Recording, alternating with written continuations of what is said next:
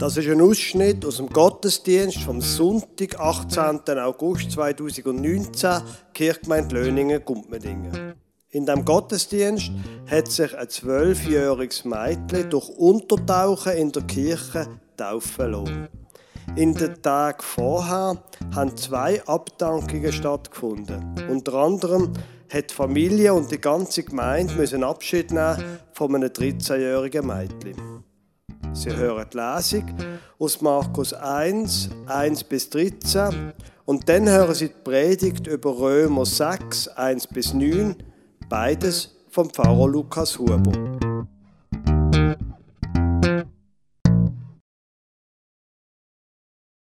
In diesem Buch ist aufgeschrieben, wie die gute Nachricht von Jesus Christus, dem Sohn Gottes, ihren Anfang nahm.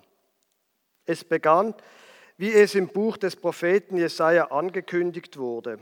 Ich sende meinen Boten vor dir her, sagt Gott, damit er den Weg für dich bahnt. In der Wüste ruft einer, macht den Weg bereit, auf dem der Herr kommt, ebnet ihm die Straßen. Dies trat ein, als der Täufer Johannes in der Wüste auftrat und den Menschen verkündete, kehrt um und lasst euch taufen, denn Gott will euch eure Schuld vergeben.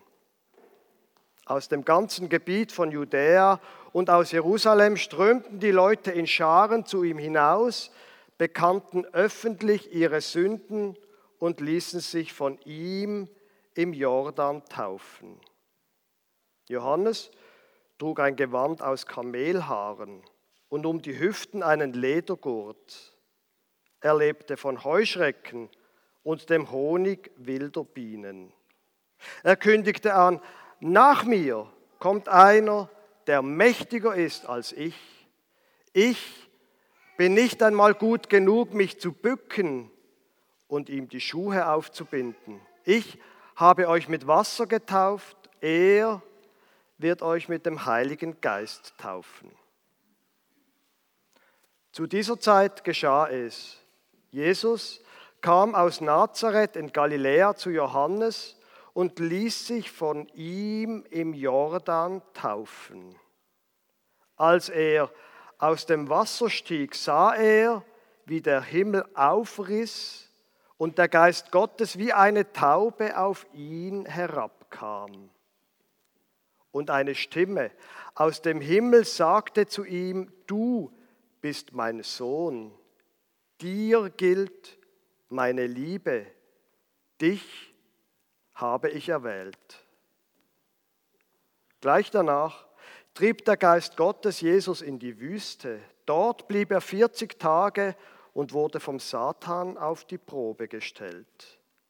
Er lebte mit den wilden Tieren zusammen und die Engel Gottes versorgten ihn. Liebe Gemeinde, ich lese ähm, seit einigen Wochen im Römerbrief. Ich habe mir wieder einmal vorgenommen, ein bisschen Griechisch zu lesen. Ähm, und habe vorne angefangen beim Römerbrief und weil ich ähm, ein einfacher Pfarrer vom Land bin und kein griechischer Experte, da zieht sich das so ein bisschen in die Länge. Ähm, ich bin durchs erste, durchs zweite Kapitel, durchs dritte, durchs vierte und fünfte. Und in dem fünften Kapitel vom Römerbrief oder überhaupt im Anfang vom Römerbrief, da probiert der Paulus den Leuten zu erklären, und zwar den jüdischen Menschen, denen, die das Gebot befolgen, probiert er ihnen zu erklären, warum dass sie jetzt plötzlich sollen an den Jesus glauben. Was denn der Jesus zu tun hat, warum das die Erlösung in ihm sei. Weil er gestorben ist und verstanden ist. Er erklärt, dass in Jesus all das erfüllt ist, was im Alten Testament angelegt ist und dass drum, weil er der Erfüllung ist, sie sich auch sollen taufen lassen auf diesen Namen. Gebote sind wichtig, sicher, sagt der Paulus, aber sie können euch nicht retten. Ihr macht trotzdem Fehler und darum braucht ihr Vergebung. Das gilt übrigens auch für uns im Leben. Wir brauchen Vergebung. Die Vergebung bekommt ihr durch den Glauben an Jesus, aber dann die Leute in Rom sind schlaue Menschen, fragen sie sich, ja, aber Moment, rasch, warum, wenn man doch Vergebung bekommt, müssen wir dann überhaupt noch irgendwie gut leben? Dann können wir ja einfach noch wieder um Vergebung bitten. Und dann kommt das Kapitel 6, das lesen wir jetzt mal ein bisschen. Was wollen wir hierzu sagen? Sollen wir denn in der Sünde beharren, damit die Gnade umso mächtiger werde? Das sei ferne. Wir sind doch der Sünde gestorben. Wie können wir noch in ihr leben? Oder wisst ihr nicht, dass alle, die wir auf Christus Jesus getauft sind, die sind in seinen Tod getauft? So sind wir ja mit ihm begraben durch die Taufe in den Tod, damit, wie Christus auferweckt ist von den Toten durch die Herrlichkeit des Vaters, so auch wir in einem neuen Leben wandeln. Denn wenn wir mit ihm zusammengewachsen sind, ihm gleich geworden sind in seinem Tod, so werden wir ihm auch in der Auferstehung gleich sein. Wir wissen ja, dass unser alter Mensch mit ihm gekreuzigt ist, damit der Leib der Sünde vernichtet werde, so dass wir hinfort der Sünde nicht dienen. Denn wer gestorben ist, der ist frei geworden von der Sünde. Sind wir aber mit Christus gestorben, so glauben wir, dass wir auch mit ihm leben werden und wissen, dass Christus von den Toten erweckt, hinfort nicht stirbt. Der Tod wird hinfort nicht über ihn herrschen. Liebe meint, das ist ein komplizierter Text, ich gebe es zu. Und ich kann Ihnen versichern, im Griechischen ist er nicht einfacher. Und trotzdem glaube ich, dass der Text uns noch heute etwas sagen kann. Wir leben in einer YOLO-Welt. Ich weiß nicht, ob Sie das schon mal gehört haben, die Jüngeren sicher. YOLO, you only live once. Du lebst nur einmal. YOLO. Und was im Internet so leicht dahergesagt wird, das ist die Haltung von ganz vielen Menschen. Du lebst nur einmal und darum musst du alles aus deinem Leben raussaugen, was du kannst. Du musst alles rausholen. Du lebst nur einmal, also musst du alles erleben, alles machen. Du musst allen Spaß haben, wo du nur irgendwie kannst. Es gibt nur das Leben. Und natürlich so kann man leben. Jeder Mensch kann seine religiösen Überzeugungen selber wählen. Jeder Mensch kann auch seine Lebensmottos selber wählen. Jetzt, ich bin ein reformierter Theologe. Ich habe es von der Bibel. Und die Bibel sagt, YOLO ist nicht wahr. Es kommt noch etwas. Es kommt noch etwas. Der Paulus betont die Verbindung mit Jesus Christus. In der Taufe sind wir symbolisch mit Jesus, mit seinem Tod und der Auferstehung verbunden worden. Wir sind in der Taufe und früher hat man nur so tauft, wie wir heute tauft haben. Man wird untertaucht und ich meine, wir müssen uns nicht unterhalten, wenn wir jetzt hier lang genug ähm, den Menschen Stunden behalten hätten, was passiert wäre. Und das ist genau das Symbol dafür, fürs Sterben und dann für das neue Leben, für die Auferstehung.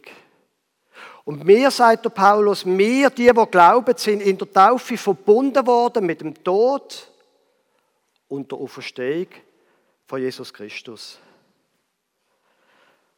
Und da sagt der Paulus noch etwas anderes. Wenn das wahr ist, dass ihr in der Taufe verbunden worden sind mit Tod und Verstehung von Jesus, dann gilt das auch über die Tod raus. Das mit Tod und Verstehung, das wird erst einmal in vollem Maß uns passieren, wenn wir selber gestorben sind. Wir werden mit ihm leben und wissen, dass Christus von den Toten erweckt hinfort nicht stirbt.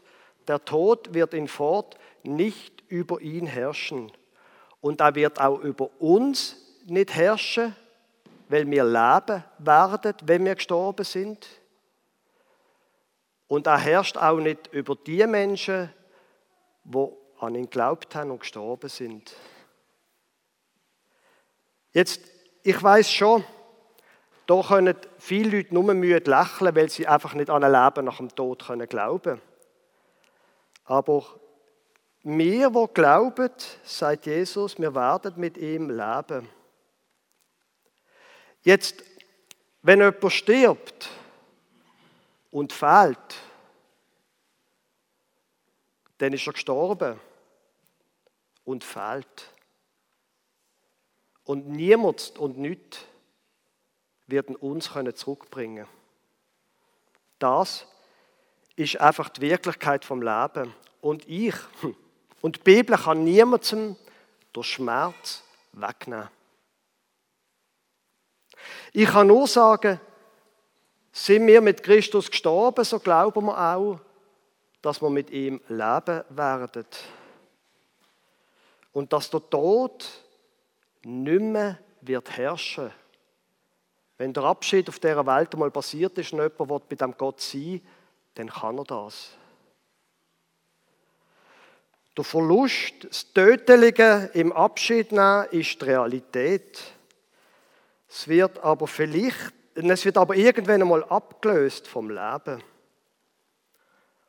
Und vielleicht, vielleicht, und um das wird es jetzt im zweiten Teil von der Predigt gehen, vielleicht ist das, was wir glauben als Christenmenschen, wo irgendwann wird sein, vielleicht geht das in der Zeit zurück und hilft uns schon heute. Vielleicht ist das, was irgendwann einmal wird sein, sogar ein Trost für uns. Vielleicht. Weil das andere steckt auch in dem Text, dass das, wo ist im Tod und Auferstehung von Jesus und wo irgendwann einmal wird sein, schon etwas mit uns zu tun hat. Gehen wir nochmal zurück im Text. So sind wir ja mit ihm begraben durch die Taufe in den Tod auf das, wie Christus auferweckt ist von den Toten durch die Herrlichkeit des Vaters, so auch wir in einem neuen Leben wandeln. Es geht zum einen bei Christus um die Vergebung. Bei ihm geht es dir perfekte Vergebung. Alles, was du je gemacht hast, ist vergeben, wenn du an Jesus Christus glaubst. Das heißt nicht, dass alle Folgen nicht mehr da wären. Wenn ich jemanden umbringe, bin ich trotzdem im Gefängnis. Also jetzt ein dummes Beispiel, bin ich trotzdem im Gefängnis. Aber Gott vergibt mir alles, egal was ich gemacht habe. Und das macht er auch mit dir. Er ist größer als alles, was zwischen ihm und dir könnte stehen. Und dann sagt er, wenn du verbunden bist mit dem, hast du ein neues Leben bekommen und so sollst du jetzt auch leben. Tod und Leben, Taufe und Leben, die durchdringen sich. Von dem, wo noch mal wird sein und von dem, wo war mit Christus, das soll einen Einfluss haben auf unser Leben.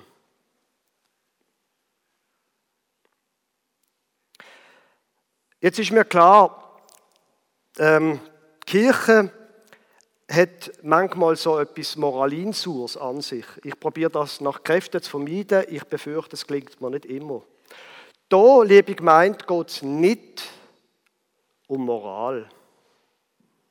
Es geht um Leben und Tod. Es geht nicht darum, gib dir halt ein bisschen mehr Mühe, damit du irgendwie dann vor Gott einmal angenehm irgendwie damit du dir bei Gott etwas kaufen kannst. Es geht nicht um das. Sondern dir ist vergeben worden. Du bist verbunden worden mit Tod und Auferstehung und jetzt lebe so.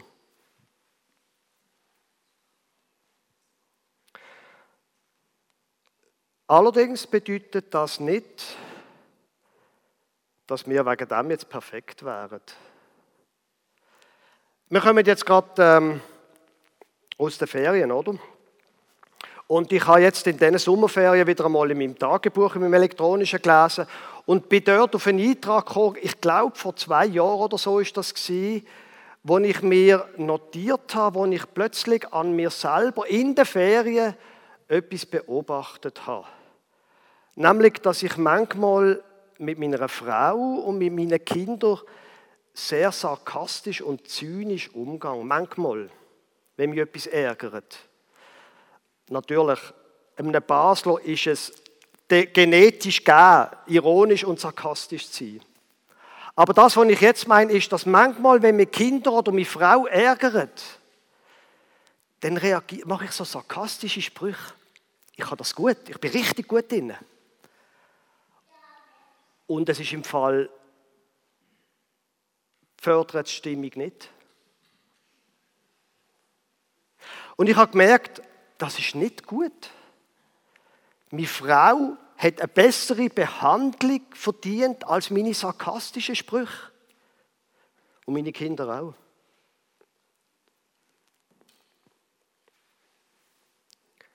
Dass wir in einem neuen Leben wandeln.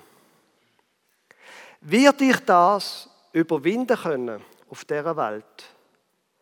Ich weiß es nicht. Ich habe den Eindruck, es sei besser geworden.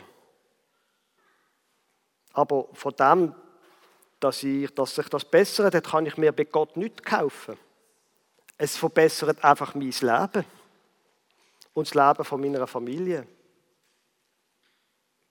Um das geht bei der Taufe, nicht um Moral. Gott möchte, dass wir im Alten, so wie wir es in der Taufe symbolisch gemacht haben, dass wir im Alten absterben, aber er möchte vor allem, dass wir in einem neuen Leben leben. Unsarkastisch in meinem Fall. Ehrlich, freundlich. So wie es meine Frau verdient hat, wie es jeder Mensch verdient hat. Und darum, wenn wir es heute von dem haben, wenn wir die Taufe erlebt haben, wenn wir auch erlebt haben, was wir in der letzten Woche erlebt haben, dann ist es so, Wer gestorben ist, wer fehlt, der fehlt. Aber ich glaube, dass du Verstehung wird kommen und für sie beide, die wir haben müssen verabschieden, schon gekommen ist. Und dass das gleiche Leben einmal in vollem Maß unser Leben wird sein, wenn wir einmal gestorben sind. Und ich hoffe, das geht noch lang. Und bis dort an, bis wir das volle Leben von Gott in vollem Maß erleben, Dank an die Taufe. Der Martin Luther, äh, übrigens gibt es viele gute Geschichten. Eine von denen wirklich guten Geschichten ist, dass er über seinem Schreibtisch angeschrieben hat, Baptizatus sum. Latinisch, ich bin getauft. Und immer wenn er sich geärgert hat, und er hat sich viel geärgert, er ist, was Ärger angeht, nicht ein sehr vorbildlicher Mensch gewesen. Aber wenn irgendetwas passiert ist, hat er sich daran erinnern ich bin getauft. Ich gehöre zu Christus.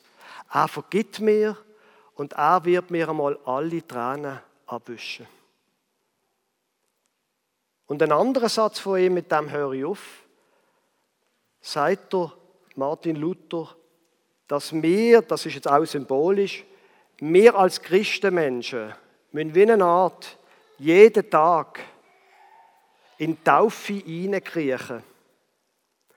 Wir müssen uns ein bisschen demütigen, weil wir nicht Herren von dieser Welt sind und in das neue Leben hineingehen. Vielleicht kriechend aber ins neue Leben. Das, wo er uns gibt. Amen.